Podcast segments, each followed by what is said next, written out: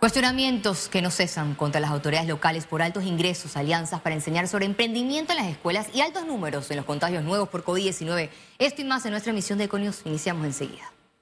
Continúa la polémica por el incremento de ingresos, salarios y gastos de movilización de alcaldes y representantes. Pregunta. El hecho más reciente y que generó todo tipo de reacciones fue lo que aseguró el alcalde capitalino José Luis Fábrega, quien defendió sus ingresos que sobrepasan los 12 mil dólares mensuales. Alegó que no está obligado a rendir cuentas por los gastos de movilización. Mira, lo que tú me hablas de la ciudadanía, de verdad que nosotros hemos estado caminando durante pandemia, en los momentos más críticos de la pandemia, y a nosotros nos han hecho esa pregunta. Nadie le pide entonces a nosotros nadie nos ha ningún ciudadano a este servidor nos ha pedido ni a ningún representante de corregimiento. Es un peculado si no tienen cómo sustentarlo. Pero ya que el alcalde pide que le exijamos o que le pidamos que se baje el salario, muchas personas en redes ya han empezado a poner bajes el salario, Fábrega. El contralor Gerardo Solís inició las investigaciones para determinar si existen anomalías en el uso de los fondos públicos de los gobiernos locales. Confiamos en su palabra, ver para creer. Pero lo ideal es que usted comience a darse cuenta de la falta de aceras, de calle, de agua, de escuelas, de centros de salud, de espacios públicos, de parques que esta ciudad requiere. En el caso de los, las movilizaciones, eh, esto provienen de los ingresos propios del municipio. Decir que los municipios están usando recursos de la descentralización para poder utilizarlo en movilización o usarlo en transporte es completamente equivocada esa afirmación. El diputado Tito Rodríguez calificó el incremento de los ingresos como inmoral y expresó que ya es hora que la Asamblea Nacional regule con un proyecto de ley los salarios de alcaldes y representantes. Yo creo que, hay que hacer una investigación sobre eso. Esto eh, habrán algunos que lo sustentan, otros que no. Entonces yo creo que la investigación debe seguir. Para el Colegio Nacional de Abogados, la Contraloría está obligada a presentar una denuncia ante el Ministerio Público de comprobar cualquier información irregular que no esté relacionada con la estructura administrativa de los municipios. A pesar de todos los sustentos que pueda haber, aquí existiría una desviación de poder, es decir, crear normas para eh, una finalidad que no se compadece con el uso eh, eh, efectivo y, adecuado de los recursos públicos. Solo en el Consejo Municipal de Panamá, entre todos los representantes gastan más de 4 millones de dólares en pagos de dietas por quinquenio. Félix Antonio Chávez, Econius. 3.9 millones de dólares al año cuestionan al Estado. Las licencias con sueldos de los alcaldes y representantes, manifestó el abogado Julio Linares. Agregó que actualmente hay un 40% de los 77 alcaldes y 25 de los 680 representantes que cuentan con este privilegio. Son sueldos que no son productivos, son sueldos que se van a los bolsillos de unas personas que no ejercen esa función. ¿Por qué? Porque la ley lo dice. Solamente en el tema de la ciudad de Panamá se van al año 4 millones de balboas en dietas de los representantes. Y yo quiero dar una explicación muy breve. Acuérdense que dentro del concepto laboral de un alcalde y sobre todo un representante está ir al, consejo municipal. Yo entendería una dieta cuando tú tienes que salirte de tu, de tu foco de, estabilidad. Por ejemplo, si tuviera una, una reunión, no sé, en el Seguro Social si fueran representantes en, el IDAN o en el Banco Nacional, que no es el caso, uno entendería una dieta, pero, pero el Consejo Municipal es parte del trabajo que tienen que ejercer tanto el alcalde y los representantes. La Alianza Estratégica para la Implementación de la Enseñanza de la Cultura Empresarial inició este miércoles. A partir de la fecha, el reto será formar a los estudiantes con una visión empresarial para que con el emprendimiento reactiven la economía de Panamá. Definitivamente que esta es una deuda que estábamos esperando como país y eh, esto debe ir permeando en cada contexto, en cada territorio, en cada región educativa y se deben ir generando una serie de proyectos con los estudiantes que los lleven a tener esa capacidad de generar eh, em, actividades que puedan ser primero autosostenibles, enmarcadas en los ODS, eh, generar ingresos para ellos. La enseñanza de emprendimiento no será incluida como materia debido a que el Meduca registra más de 800 asignaturas. Sin embargo, el trabajo se desarrollará a través de una alianza con la empresa privada que incluirá programas en todos los niveles académicos de forma obligatoria. Y si nosotros desde temprano estimulamos esto, el futuro es muy prometedor con respecto a que tendremos más empresarios en Panamá, tendremos más oportunidad de que la gente pueda tener su propia iniciativa de negocio y también dar la oportunidad a otros que puedan trabajar con ellos. Si hacemos que todos los niños de las escuelas públicas y privadas, desde preescolar hasta el doceavo grado, salgan de la escuela pensando en ser empresarios, en emprender, en generar riqueza, en generar empleos, este va a ser otro país. La puesta en marcha se da luego que la Asamblea Nacional aprobara en los tres debates la Ley de Enseñanza Empresarial. Félix Antonio Chávez, Econius. La Comisión de Gobierno de la Asamblea Nacional evaluó veto presidencial a proyecto de reforma a la Ley General de Adopciones. La sesión se llevó a cabo con la participación de algunos diputados de forma virtual. El presidente de la Comisión, Víctor Castillo, resaltó que el proyecto de Ley 120 fue remitido nuevamente al Pleno de la Asamblea Nacional para que el resto de los miembros decidan sobre la aprobación de la iniciativa el informe de un veto eh, por inexequible en, esta comisión y aún guardando con la medida de bioseguridad en la Asamblea procedimos a hacer esta, esta comisión eh, presencial por, por, lo delicado de los temas. Creo que fueron más de cinco o seis artículos, más que nada porque eh, eran artículos que estaban ya en la, en, la, Constitución y que de repente el presidente pues, pidió la oportunidad de hacerlo. Sin embargo, ya depende ya ahora el informe en, la, en el Pleno, ver cómo se pasa eso para que pase al tercer debate. La diputada suplente Walkiria Chandler denunció irregularidades en el rechazo del proyecto que buscaba declarar el 20 de diciembre Día de Duelo Nacional.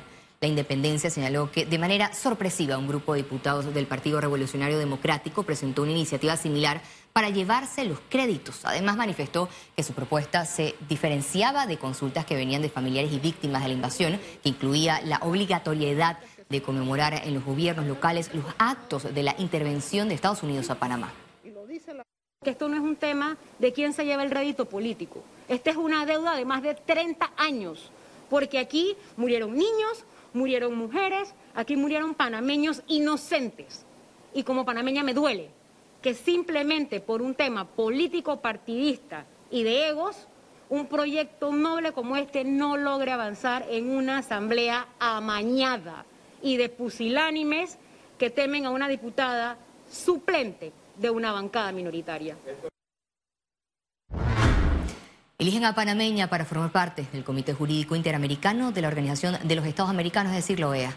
Se trata de la asesora financiera y abogada tributaria Marta Luna Vélez, quien se convirtió en la cuarta persona de nacionalidad panameña en integrar este prestigioso comité. Su participación será por el periodo 2022 al 2026 y este comité promueve la codificación del derecho internacional y estudia la posibilidad de uniformar las leyes de países americanos. El alto número de contagios por COVID-19 podría disminuir en las próximas semanas. El aumento de casos COVID-19 impulsados por la variante Omicron podría sufrir un declive en las próximas dos semanas, aseguró el exministro de Salud, Francisco Sánchez Cárdenas. Yo tengo la esperanza de que después de dos semanas de esta, de esta, de esta variante Omicron, con la gran cantidad de personas que tenemos vacunadas, eh, con la experiencia ya que tiene la población, eh, nosotros podamos ya ir viendo un declive eh, de la pandemia quizás a, a para mitad de año ya estemos en una situación totalmente diferente. Cuando los casos se mantienen en aumento es importante estar vacunados. Autoridades dicen que los números de las últimas dos semanas no deben generar temor en la población, pero sí demandan reformar las medidas de cuidado. No hay que tener miedo, hay que tener respeto. Al virus, como a todas las enfermedades, hay que tener respeto, porque cuando tú tienes respeto, te vas a cuidar. Cuando tú haces todas las cosas basado en el miedo, cometes errores. El COVID-19 ha dejado en Panamá más de 7.500 muertes en dos años. En lo que va del 2022, ya se superan los 100.000 contagios nuevos. Sergio Rivera, Econews. Aumenta el porcentaje de positividad en pruebas realizadas y se suman nueve fallecidos en las cifras de COVID-19. 10.763 nuevos casos, se reportan ocho fallecidos y se actualiza una de fechas anteriores. 29.685 pruebas nuevas, índice de positividad de 36.3%, total de vacunas aplicadas 6.834.361 dosis.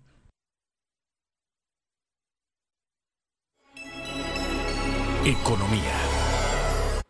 Proyecciones y muchos retos es lo que vislumbra el sector construcción en estos tiempos post pandemia y es precisamente lo que se plantea la nueva directiva de la máxima exponente de este gremio. Por ello establecemos contacto con nuestra periodista Ciara Morris para los detalles. Buenas noches, Ciara. Buenas noches, Valeria. Esta tarde la Cámara Panameña de la Construcción juramentó a su nueva Junta Directiva 2022, en la que estará presidida por el señor Carlos Allen. Él se encuentra conmigo, en señor Allen, para que me comente esas propuestas que trae su directiva para este año el gremio de la construcción. Bueno, como siempre, eh, CAPAC se ha mantenido beligerante ante los temas importantes del país. Siempre hemos sido actores eh, de, todos estos eh, temas de pospandemia y en pandemia de reactivación económica, eh, para nosotros es importante impulsar los pagos de las cuentas de avance por parte del, del Estado. en este sentido, nosotros nos hemos ya reunido con diferentes jefes de cartera para propiciar estos pagos. otro de los, de los temas que para nosotros son fundamentales es bajar el inventario de la venta eh, habitacional, la venta de locales comerciales. Eh, y para esto, pues nosotros también hemos coadyugado en administraciones anteriores a impulsar leyes en beneficio de esto, como la ley de interés preferencial, eh, la ley de leasing inmobiliario y todo esto es consecuencia del apoyo a la reactivación económica de todo el país. Pagos a proveedores que están pendientes por parte del Estado, ¿a cuánto asciende esta deuda? Estimamos una, un monto a pagos de contratistas del Estado por el orden de los 300 millones de balboas eh, y a su vez pues eh, estos proveedores son los que definitivamente crean empleo eh, y, y eso ayuda a impulsar la economía. ¿Hay algún tipo de comunicación con el Estado para agilizar estos pagos? Siempre, la comunicación con con el gobierno ha sido directa. Eh, hemos abordado temas fundamentales para nosotros eh, y los han atendido. Y seguiremos eh, en esa línea para, como te digo, poder tener el resultado que esperamos. Bien, muchas gracias al ingeniero Carlos Allen, quien tomó posesión como presidente de la Junta Directiva de la Cámara Panameña de la Construcción y recalcó ese compromiso a continuar esa agenda de acciones que quedaron pendientes por los efectos de la pandemia. Es el reporte, Valeria. Regreso contigo, más información en el estudio. Muchas gracias, Sara, por tu reporte y estar presente en una cita tan importante para la reactivación de nuestro país. Nosotros seguimos con más informaciones económicas. El Ministerio de Obras Públicas informó que la línea 3 del metro, que conectará la ciudad de Panamá con Panamá Oeste, registra avance del 3%. La línea 3 del metro de Panamá está avanzando a un, paso firme. Estamos ya por encima del 3% al día de hoy en avance de obra. Eh, se, están, se ajusta lo planificado, se está realizando actividad de pilotaje en cinco estaciones eh, y además, pues, eh, obviamente los diseños siguen adelante porque es un proyecto fast track el diseño básico del túnel ya eh, se está elaborando, se van a pedir las máquinas perforadoras para poder llevar adelante el túnel del metro y pues que este pueda pasar por el canal. La industria marítima panameña reportó que las restricciones a barcos para entrar al Pacífico está afectando las operaciones. Se trata de restricciones por parte del Canal de Panamá que limitan a los barcos a realizar maniobras en la entrada del Pacífico, ya sea para ir a esclusas o puertos. El canal explicó que el problema siempre ha existido, pero aumentó su impacto por la entrada en operaciones de las esclusas Neopanamax y mayor número de buques. El problema es que el, cauce del acceso tiene un tamaño limitado por el puente de las Américas. Entonces, ahí no, no puedes tener libre acceso. O sea que siempre vas a tener como un embudo en ese punto. El otro problema es que no se puede poner señalización en el medio del mar. Entonces, eh, por eso la restricción de los distintos tamaños de buques que se pueden encontrar de una manera segura. A la industria marítima le preocupa que por estas restricciones, Panamá pierde movimientos de barcos que se van a países competencia. Voy a mencionar ah, por encima un solo servicio, el 53% un solo servicio que recala semanal con dos barcos norte y sur ha tenido, forma parte de las estadísticas de los barcos que a última hora deciden salir y zarpar hacia Colombia, que es el puerto más cercano. Difícil es, lo, tiene la naviera, que tiene que mover la carga a otros puertos y luego mandar otro barco a que regrese la carga que viene para Panamá o que viene a hacer transbordo en Panamá. Las partes se mantienen en reuniones para buscar soluciones o alternativas. Nosotros nos reunimos con la Cámara Marítima eh, cuatro veces al año eh, y yo participo de dos de esas reuniones todos los años, así que siempre estamos en comunicación y están muy al tanto de todos los avances que hemos hecho para poder apoyarlos. Y sí se ha mencionado que habría que ver qué, qué más se puede hacer más adelante para tratar de ayudar. Ciara Morris, Econews. Y al regreso, internacionales. Quédese con nosotros. Ya volvemos.